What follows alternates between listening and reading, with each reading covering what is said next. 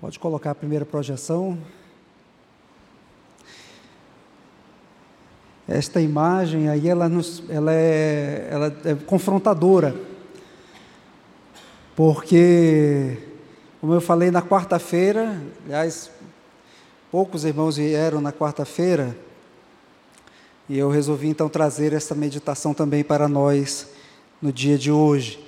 Mas essa, essa imagem, como eu falei, ela é confrontadora, porque se nós, quando chegamos ao final do ano, podemos fazer aquele famoso balanço, que as pessoas tanto falam, né? balanço de final de ano, de olharmos quais foram as perdas, quais foram os ganhos que tivemos no ano de 2015, também podemos lembrar ah, sobre os projetos de 2014 que nós esperávamos realizar em 2015 e que mais uma vez foram adiados. E os de 2013 que pensávamos que iríamos cumprir em 2014. E se fôssemos então pensar naquilo que de fato conquistamos ou do que deixamos de fazer, o que deixamos de melhorar na nossa vida, ah, só nos resta olhar para 2016 e ter um pouco de esperança.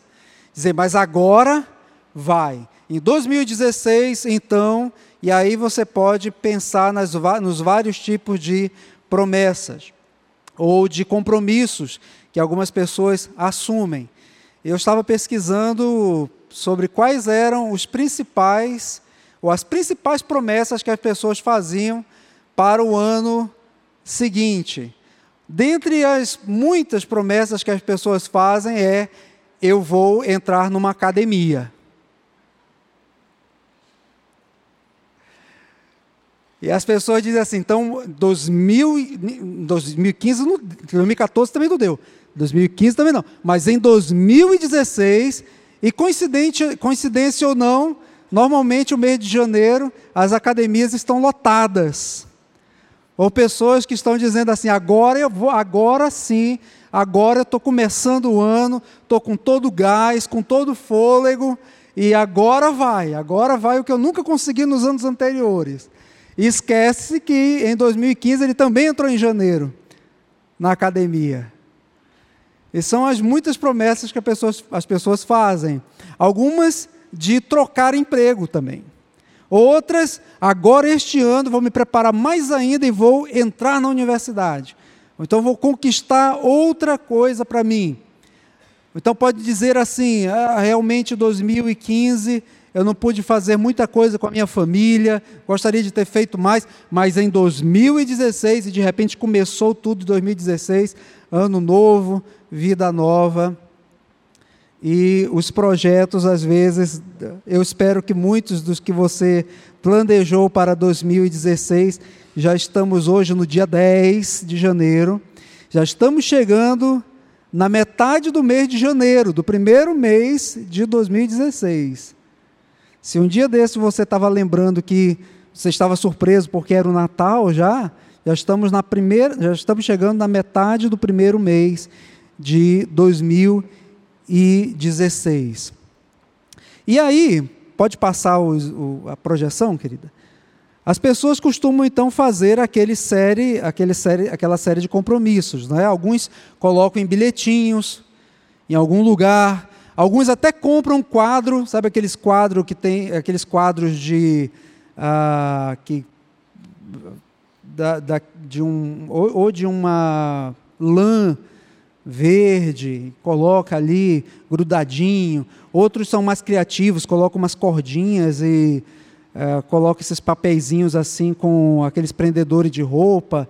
Outros colocam a imagem de quando ele estava bem magrinho na porta da geladeira, né? Enfim, são lembretes para o ano de 2016. Aí se organiza tudo, comprar adesivos, mas o fato é que o planejamento ele faz parte ou deveria fazer parte sim da nossa vida. Eu gostaria que lêssemos um texto que tem muito a nos, a nos falar sobre isto, sobre a questão de, de planejar a vida, sobre a questão de onde estamos colocando os nossos projetos, para que possamos, pelo menos no ano de 2016, construirmos uma vida edificada sobre alicerces sólidos. Lá em Tiago, capítulo 4, será projetado, mas se você trouxe sua Bíblia, você pode também abri-la aí em Tiago, capítulo 4, a partir do versículo de número 13.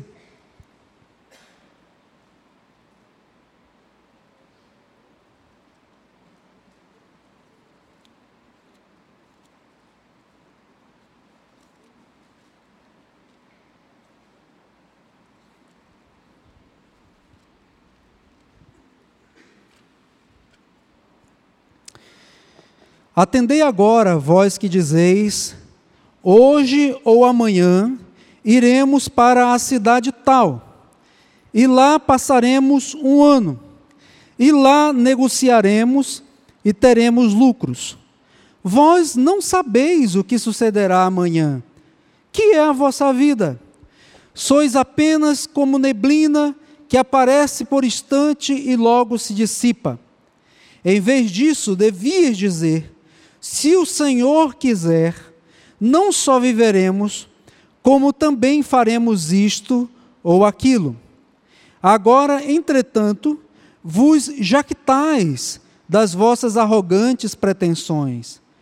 Toda jactância semelhante a essa é maligna. Vamos orar ao Senhor? Senhor Deus bendito, muito obrigado por mais uma vez lermos a tua palavra nesta noite, neste lugar.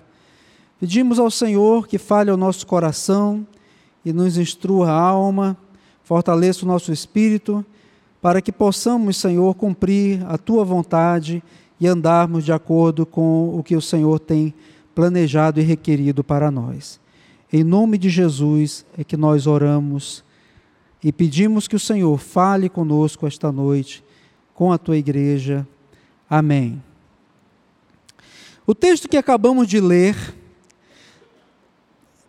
ah, no versículo, principalmente o versículo de número 13, Tiago está se voltando para um grupo específico daquela igreja, ou daquelas igrejas para quem, ele, para quem ele está escrevendo e pastoreando, para um grupo de comerciantes, pessoas que faziam da sua vida um comércio e do seu comércio ah, traziam sustento para o seu lar, para a sua casa.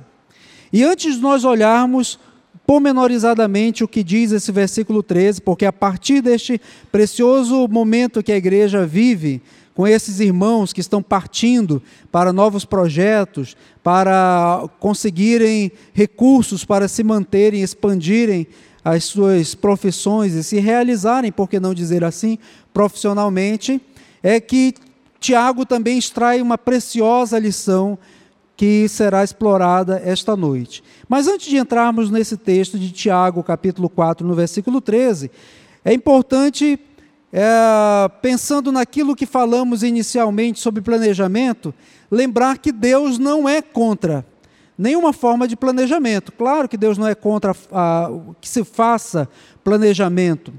Ah, Lucas capítulo 14, olhe aí na sua Bíblia, também será projetado. Lucas 14, a partir do versículo de número 28.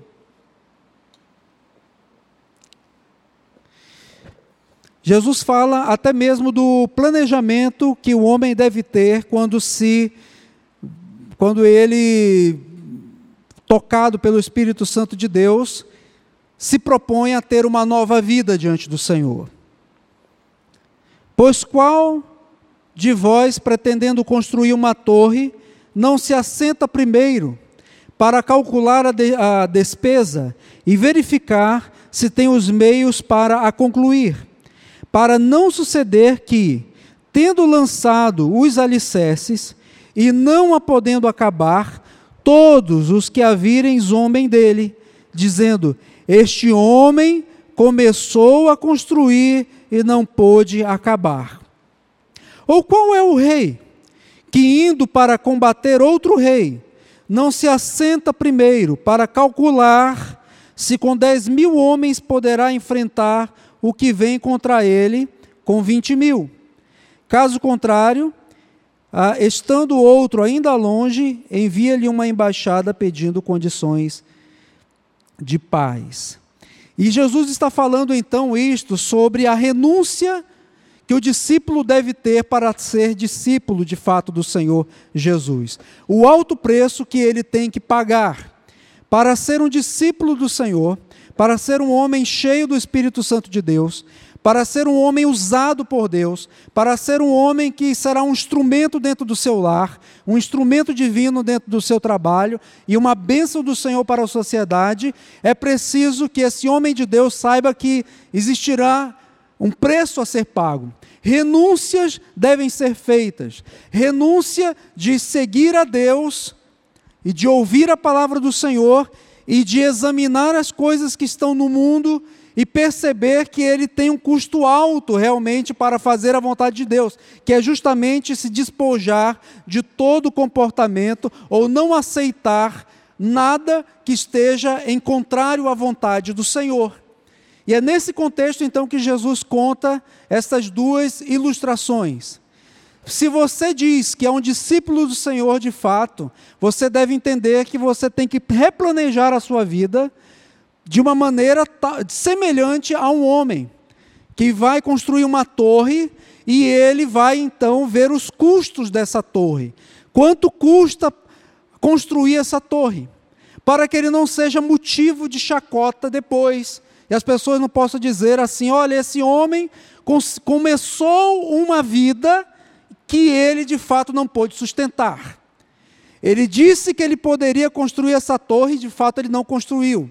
Ele disse que ele era discípulo do Senhor, disse que ele tinha uma nova vida, disse que ele era uma nova criatura, disse que ele tinha novos valores, disse que ele possuía tudo isso dentro de si, mas na realidade ele é semelhante a nós. Ele não consegue fazer aquilo que ele diz que vai fazer. E por isso, a palavra desse discípulo, na ilustração de Jesus também, semelhante ao homem da torre, que se propõe a construir a torre, se torna desacreditada. E Jesus não quer que os seus discípulos sejam desacreditados, pelo contrário.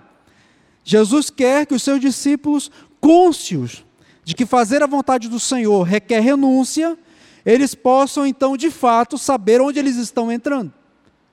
E saber que a vida de um homem de Deus deve ser sim, sim, não, não.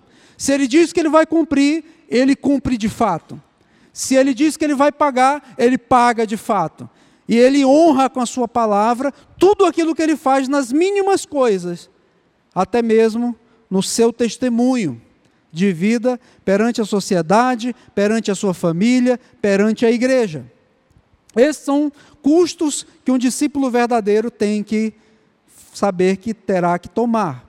Semelhante ao rei, a um rei ou a um general que vai à guerra e ele tem um exército inimigo diante de si. Mas ele tem, ele, ele olha, ele examina esse exército ele estuda esse exército, ele faz um planejamento sobre as medidas estratégicas para combater esse exército, e ele então vai olhar o seu contingente.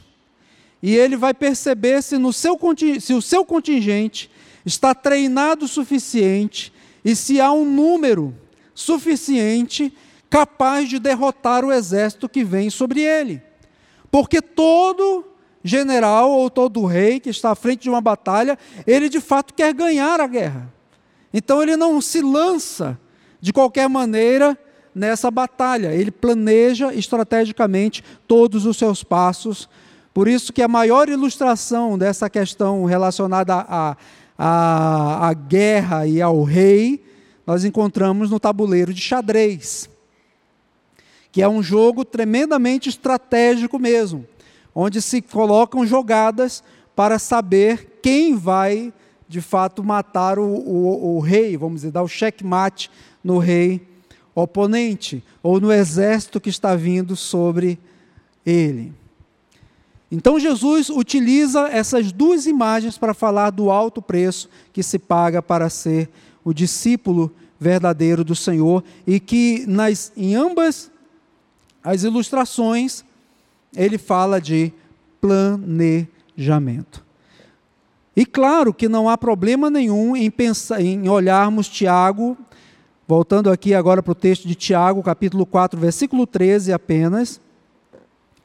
Olharmos e, e, e vermos que não há problema nenhum no versículo 13 em si.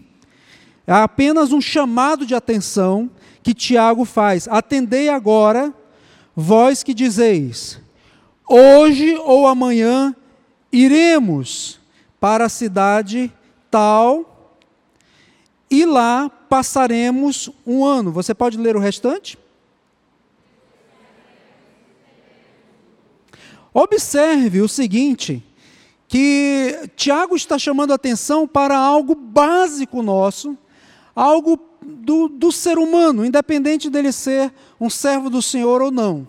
É porque nós sempre achamos que aquilo que planejamos nós vamos conseguir cumprir. Eu sempre acho que o meu carro estando aqui à porta da igreja, eu vou entrar nele e eu vou chegar tranquilamente na minha casa. Eu não planejo que, há, que haverá algum intercurso, ou algum acidente, ou que acontecerá algo que me tirará dessa rota. Não, eu penso que eu vou, daqui a pouco, ou mais adiante, entrar no meu carro, tomar o meu curso, vou chegar em casa, vou preparar um lanche e vou dormir. E nós sempre temos a tendência de achar que a nossa vida é toda certinha. Está tudo planejadinho, porque eu planejei. Porque eu fiz. E Tiago diz que aqueles irmãos que eram negociantes, eles também tinham uma convicção. Eles não sabiam se hoje ou amanhã, mas eles sabiam que um dia, ou hoje ou amanhã, diz o texto aí, eles iriam para a cidade tal. Note a força dos verbos. Não é assim, poderemos ir, mas nós iremos. Não haverá nada que nos impeça de ir, nós prosseguiremos. Nós iremos para a cidade tal, ou para a cidade tal, e depois para a cidade tal, e depois para aquela outra cidade que nos está chamando. E nós já examinamos que aquela cidade há carência do material que eu forneço. Eu já examinei que o mercado naquela outra cidade está crescente.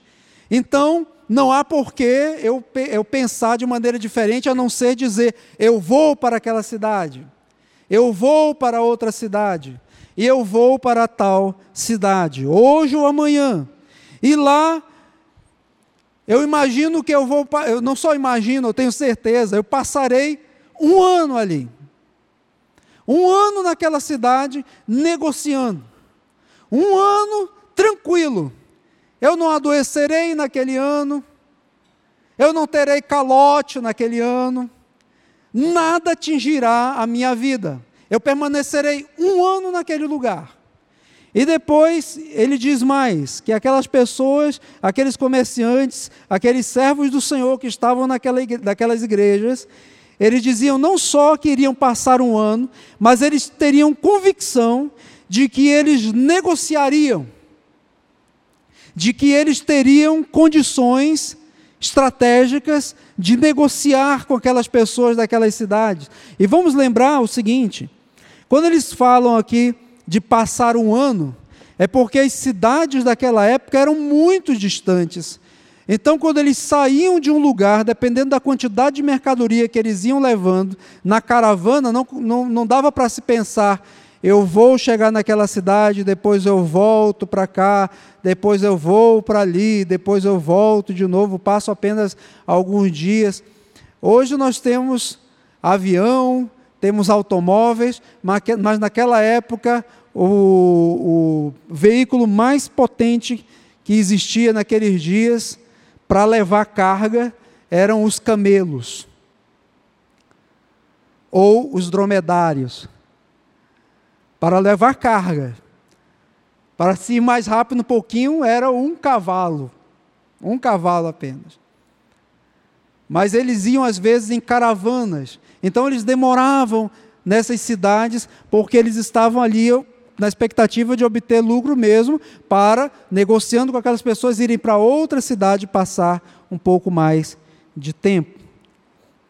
Às vezes, eles, normalmente, eles levavam também a sua família junto consigo. Então passaremos um ano, negociaremos, e a outra convicção que eles dizem no finalzinho qual é? teremos lucro. Esses homens, eles, ah, eles podem estar distante de nós há quase dois mil anos. Mas a expectativa do coração deles não é diferente da minha e da sua.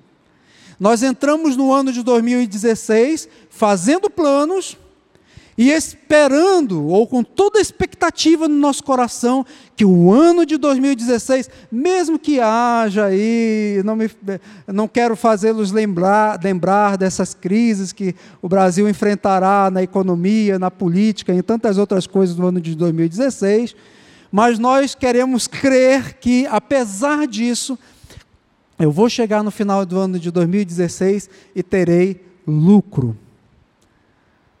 Não necessariamente financeiro. Pode ser um lucro de um corpo mais sarado. Pode ser o lucro de os meus filhos que estavam longe do Senhor voltando para casa do pai. Pode ser o lucro de ter a minha família mais organizada.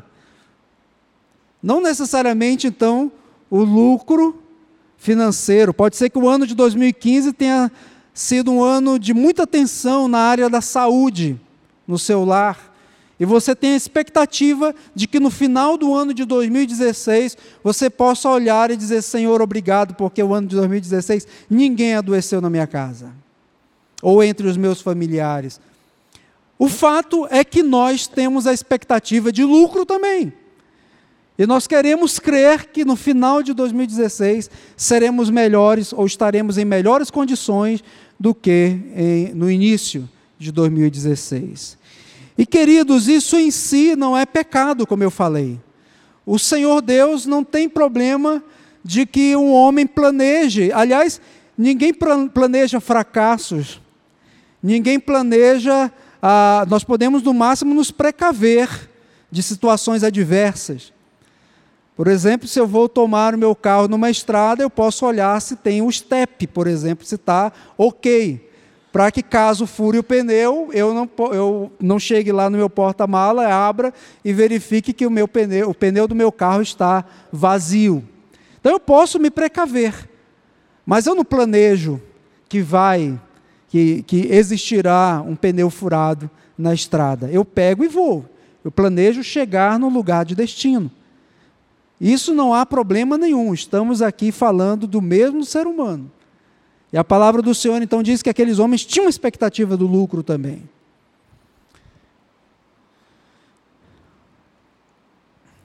Mas aqueles homens esqueciam do seguinte. Isaías, capítulo 40.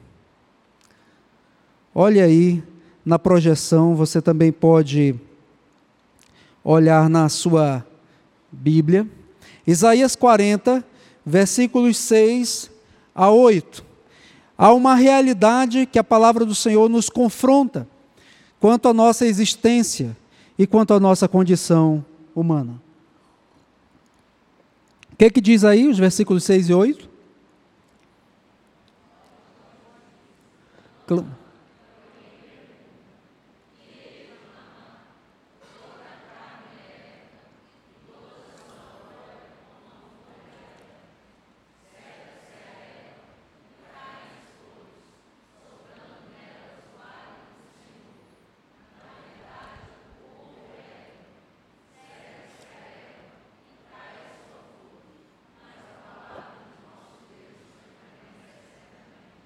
Essa mensagem que Isaías recebe, ali no capítulo 40, é uma mensagem que está na contramão daquilo que ouvimos normalmente nos nossos dias. Nós achamos é que nós somos, nós não somos erva, nós somos árvores, nós somos semelhante ao cedro do Líbano. Nós somos fortes, ou somos quase que de aço. E a palavra do Senhor diz: vocês não são nada. O povo daqueles dias, mesmo estando na situação de cativeiro, e prestes, aliás, a ir a cativeiro, eles imaginavam que eles estavam bem, estavam fortes, que os seus planos eram imbatíveis, E eles vivenciavam isso todos os dias, e diziam uns aos outros, e se motivavam mutuamente. E a palavra do Senhor Deus diz então para Isaías: Isaías, você deve clamar a esse povo, você deve confrontá-los, você deve conscientizá-los de que eles são semelhantes a uma erva. Você, eles não são absolutamente nem não, não têm em si nenhuma fortaleza. Eles são semelhantes às flores do campo.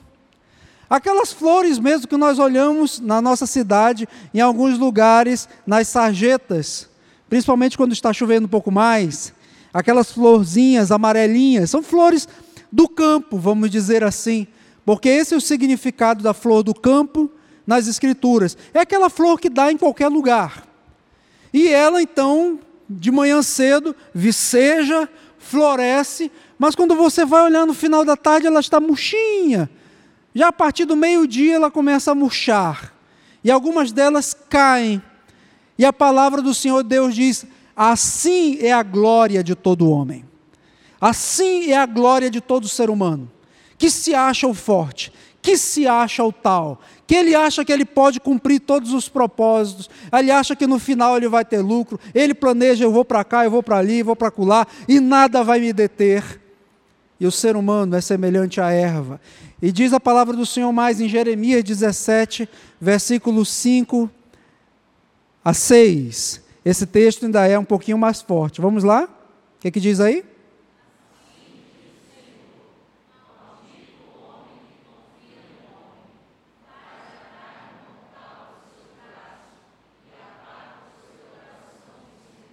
Por quê?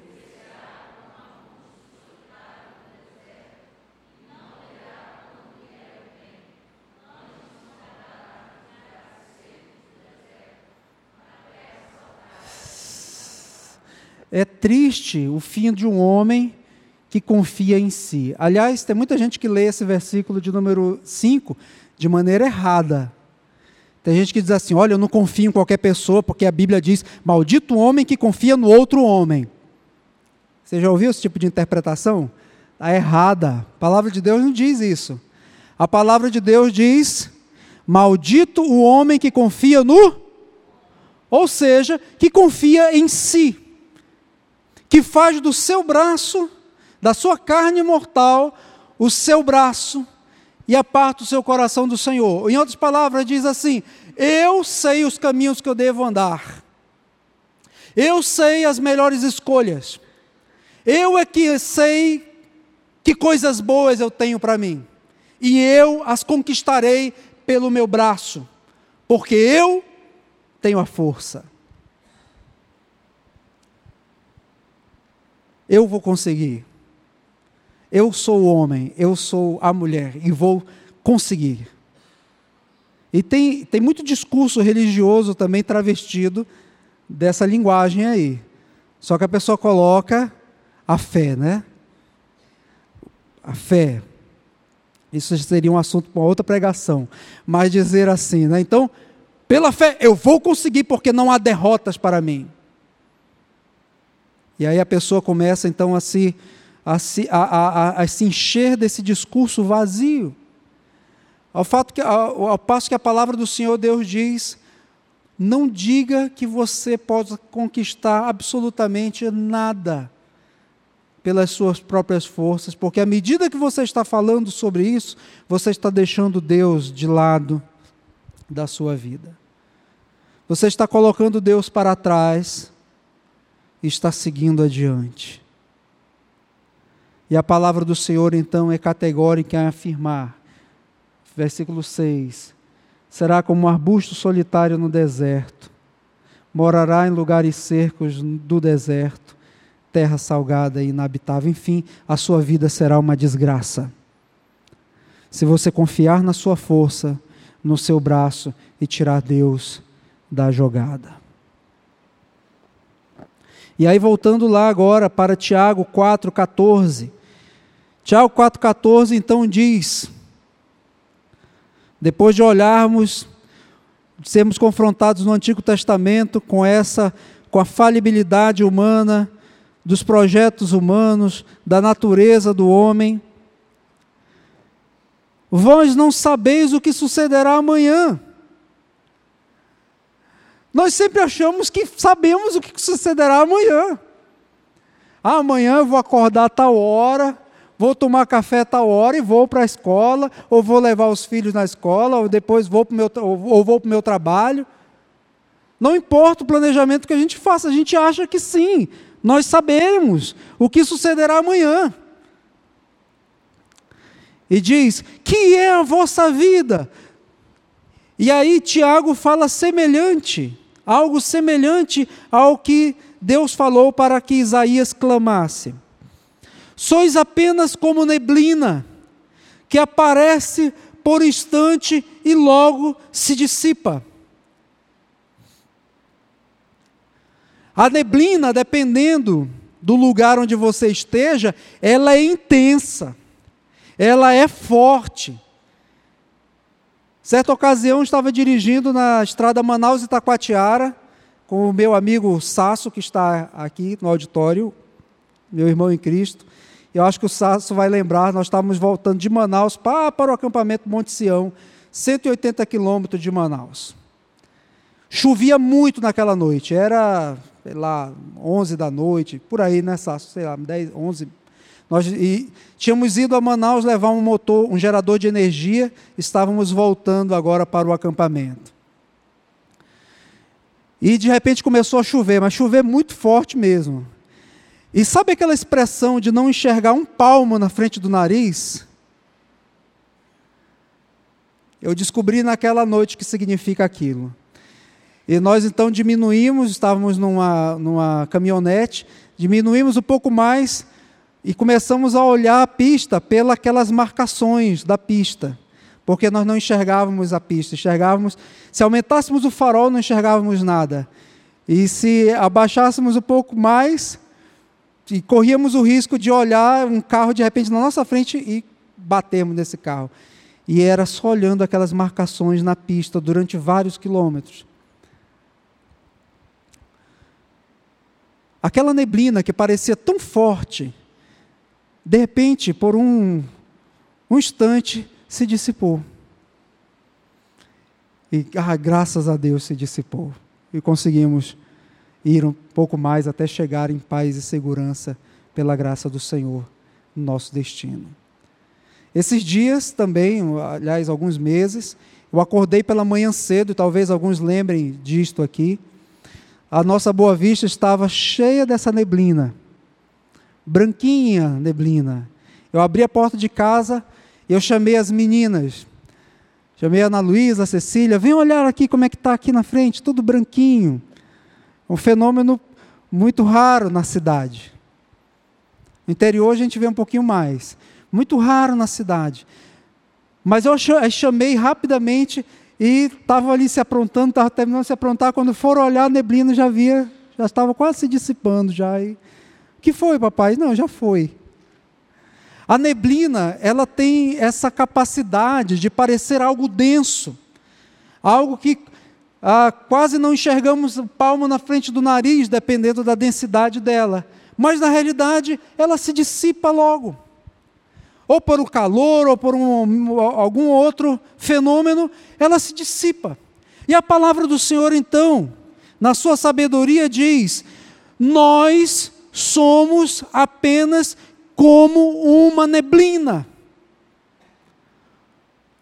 Note que a palavra do Senhor fala sobre a nossa existência com uma, com uma tremenda fragilidade.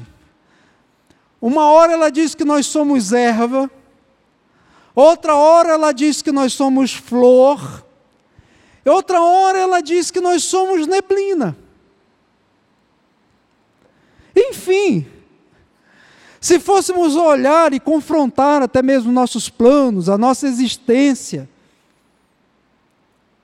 ou os nossos desejos de realização, e sermos confrontados com a nossa existência ou com a nossa natureza, em si, à luz das Escrituras, nos desesperaríamos. Porque na realidade, nada está no nosso controle. Nós não sabemos o que sucederá amanhã. A nossa vida é como neblina, que daqui a pouco se dissipa, ou como uma erva, que o Senhor faz assim, pronto, acabou. Deixou de existir. Mas aí a palavra do Senhor, ela não nos deixa, ela não nos deixa no vazio. Porque o propósito dela é exatamente fazer esse confronto sobre nós. Ela tem que quebrar aquele coração duro. Mas ela não quer nos deixar no desespero. Ela não quer simplesmente tirar o nosso chão e nos deixar aéreos, como faziam os filósofos existencialistas, e nos deixar sem chão. Não, ela nos dá segurança. Então, como devemos planejar a nossa vida? Como devemos fazer do ano de 2016? Poderíamos pensar assim? Algo bom ou algo proveitoso para a nossa vida. Versículo de número 15 e o versículo 16. Vamos ler juntos mais uma vez? Em vez disso,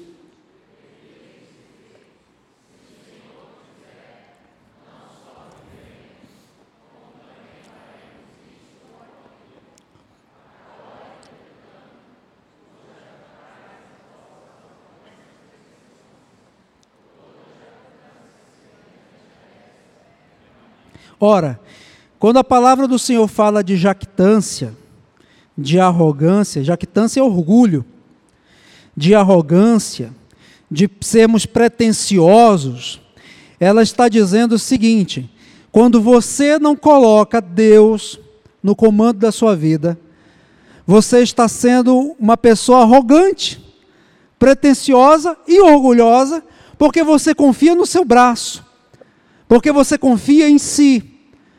Enquanto que a palavra do Senhor diz que você não passa de erva, não passa de uma florzinha do campo que nasce, floresce e você se acha e logo depois já está murchando por causa de alguma ou, de uma enfermidade ou simplesmente pela brevidade da vida mesmo. Então, por que essa jactância? Por que esse orgulho? Por que essa arrogância? Por que ser tão pretensioso? E a palavra do Senhor então diz: toda jactância, semelhante a essa, de ser arrogante, de ser pretensioso, ela não vem de Deus, ela é maligna, porque ela nos afasta do Senhor. Ela é maligna porque ela alimenta exatamente a natureza do homem, que acha que é o tal. E a palavra do Senhor então nos diz qual é a solução, versículo de número 15. Em vez disso, em vez de planejar com coração arrogante, em vez de planejar com coração jactancioso, em vez de ser pretensioso naquilo que você pretende fazer do ano de 2016, coloque o Senhor humildemente como sendo aquele que vai nortear os seus planos, os seus projetos, as suas decisões, as suas deliberações, consulte o Senhor, mas não consulte de maneira subjetiva, do tipo, ah, tem uma porta que se abriu ali, ah, é a vontade do Senhor. Tem muita gente assim, né? Ah, tá fácil, porque as portas se abriram. Então é a vontade do Senhor. Quem disse que é a vontade do Senhor? Quem disse que não é uma porta que Deus deixou aberta para que você vá consultá-lo ainda mais e aprenda que aquela porta ali é uma porta teste para você não entrar. É uma porta para um beco sem saída. Em outras palavras, queridos, para fazermos a vontade do Senhor e termos o Senhor como guia, é preciso ter o coração humilde diante do Senhor. Senhor, eu sou erva. Senhor, eu sou semelhante a uma flor. Senhor, eu sou como uma neblina que está hoje aqui tão densa, tão forte, mas que logo se dissipa e já não sou mais. Então, Senhor, guia os meus passos, orienta os meus caminhos. Eu quero ser semelhante a uma criança que se lança nos braços do Pai. Que confia no Senhor.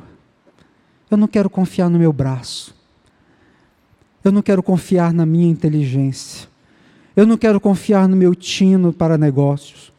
Eu não quero confiar que eu por mim mesmo construirei e edificarei a minha família. Eu não quero confiar que eu sou o melhor pai do mundo e que sei conduzir todas as situações. Senhor, eu quero estar humilhado diante de Ti. Eu quero reconhecer que é o Senhor que sabe. Quando Tiago fala aqui no versículo de número 13, 15, perdão, em vez disso devia dizer: se o Senhor quiser, não só viveremos, mas também faremos isto e aquilo. Não é naquele jargão que às vezes nós até sem pensar dizemos: ah, se Deus quiser. Se você fala isso de forma consciente, glória a Deus por isto. Mas às vezes falamos como quem está dizendo um bom dia, da boca para fora, ou perguntando como vai. A palavra do Senhor diz: em vez de planejar com você, diga: é o Senhor que planeja por mim. Se tem algo que eu quero fazer este ano, eu quero fazer se o Senhor Deus quiser. Não é se Ele permitir, não. É se Ele fizer, se Ele quiser. E tem muita gente que diz assim: não, o Senhor permite. Não, eu quero que o Senhor guie meus passos. Eu quero, como diz o versículo 23, o versículo 1 do, cap, do Salmo 23, eu quero que ele seja o meu pastor. Eu quero que ele me guie por pastos verdejantes. Eu quero que ele me refrigere a alma. E ainda que eu ande por um vale da sombra da morte, eu não temerei. Mas não é porque eu sou corajoso, não. Não é porque eu sei os caminhos que eu estou andando, não. É porque Ele está comigo. Todos os dias Ele disse que estaria comigo. Ele está com você? Você pode dizer: Senhor, tu estás comigo. O teu bordão e a tua vara estão me consolando, estão me dando orientação. Nos vales tenebrosos, nos montes escarpados, ou nos pastos verdejantes, eu quero olhar para o lado e saber que se eu vou comer aquele pasto, ou se eu vou beber aquela água, é porque o Senhor é o meu pastor. E se Ele quiser, eu beberei aquela água. Se Ele quiser, eu comerei esse pasto. E se Ele quiser que eu passe por um vale da sombra da morte, eu vou passar. Porque tu estás comigo. Não é isso que dizemos? Será que cremos?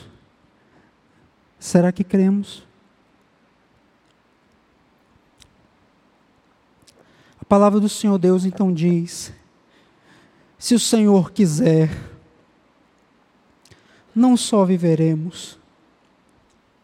E eu sei que Tiago poderia dizer também: não só viveremos, não só morreremos, não só passaremos por privações, não só seremos honrados, não só seremos humilhados, não só passaremos por dores, não só viveremos momentos de prazer.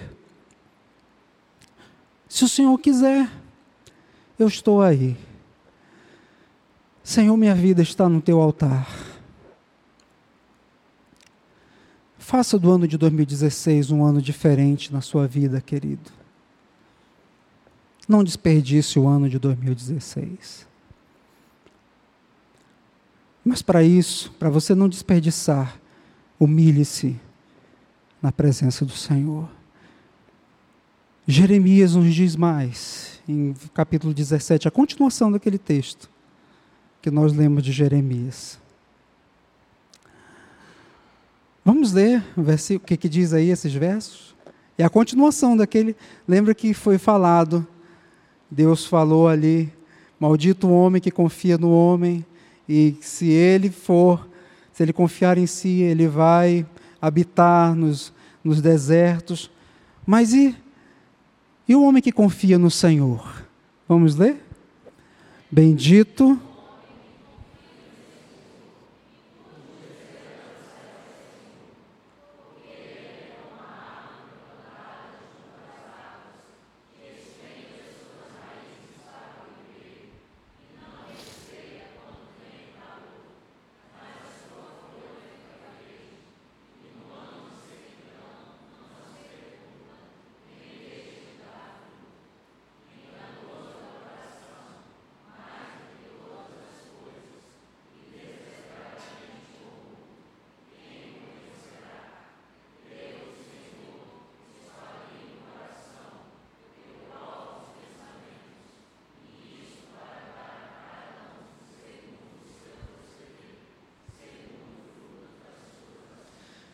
se o fruto das suas ações vem daquilo, vem do resultado de que o seu coração confia no Senhor,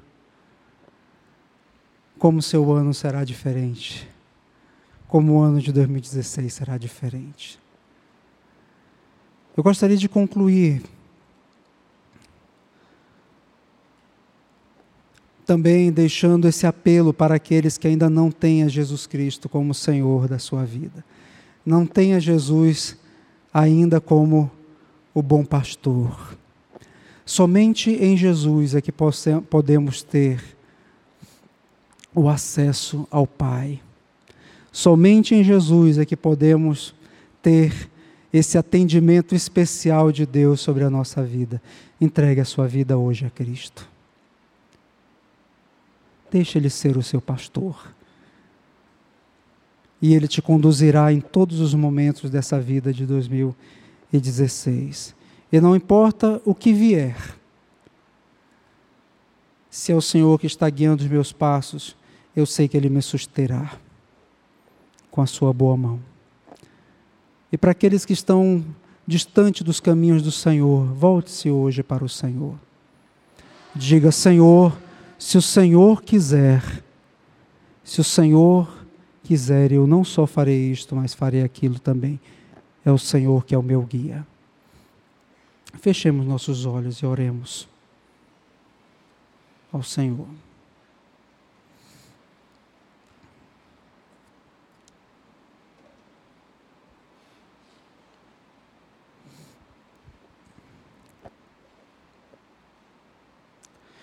Senhor Deus bendito,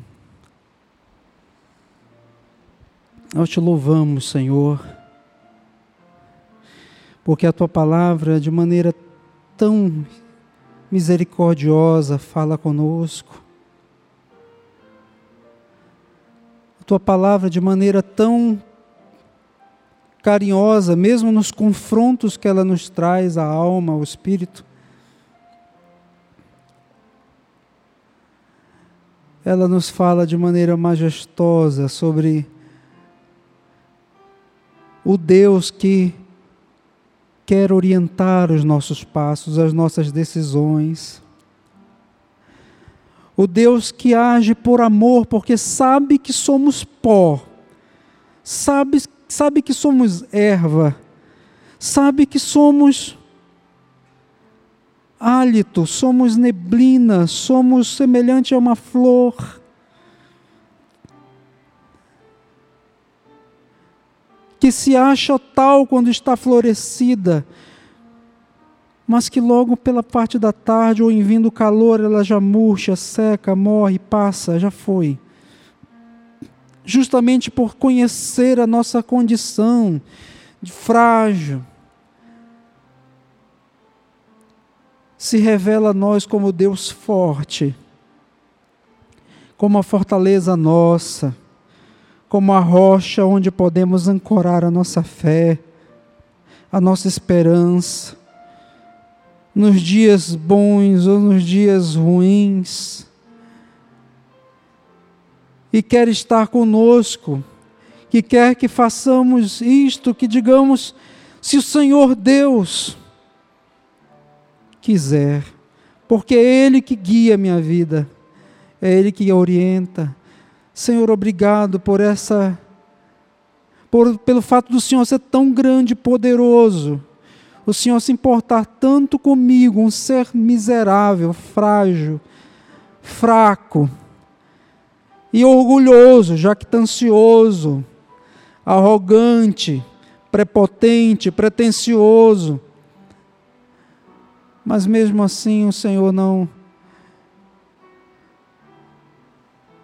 não retribui de acordo com aquilo que eu mereço, mas o Senhor ainda me convida a confiar mais, não no meu braço, mas no seu braço forte. Ó oh, Senhor dos exércitos, que a tua mão esteja agindo esta noite, salvando vidas dessas arrogâncias nesta noite, trabalhando e confortando corações, levantando esperanças, estejam agora ancorados na rocha que é Cristo. Pedimos que o teu Espírito Santo esteja atuando no coração de todos nós que aqui estamos, Pai, falando da tua graça e do teu amor. Nós pedimos isto, Senhor, e nós oramos para que o ano de 2016 seja um ano de profundas expectativas, sobretudo de experiências com o Senhor. Onde possamos ver ainda de maneira mais clara a tua ação na nossa vida, Pai. Onde possamos experimentar do Senhor, do teu cuidado, da tua ação, da tua boa mão nos erguendo, nos levantando, nos sustentando. Nós pedimos isto, Senhor, confiados no teu amor, confiados na tua graça. No nome poderoso do Senhor Jesus.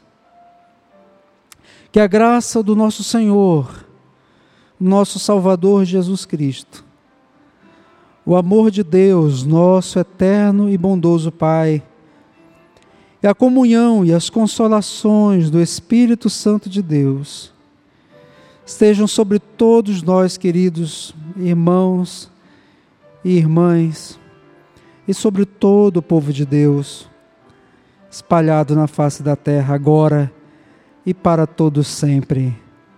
Amém.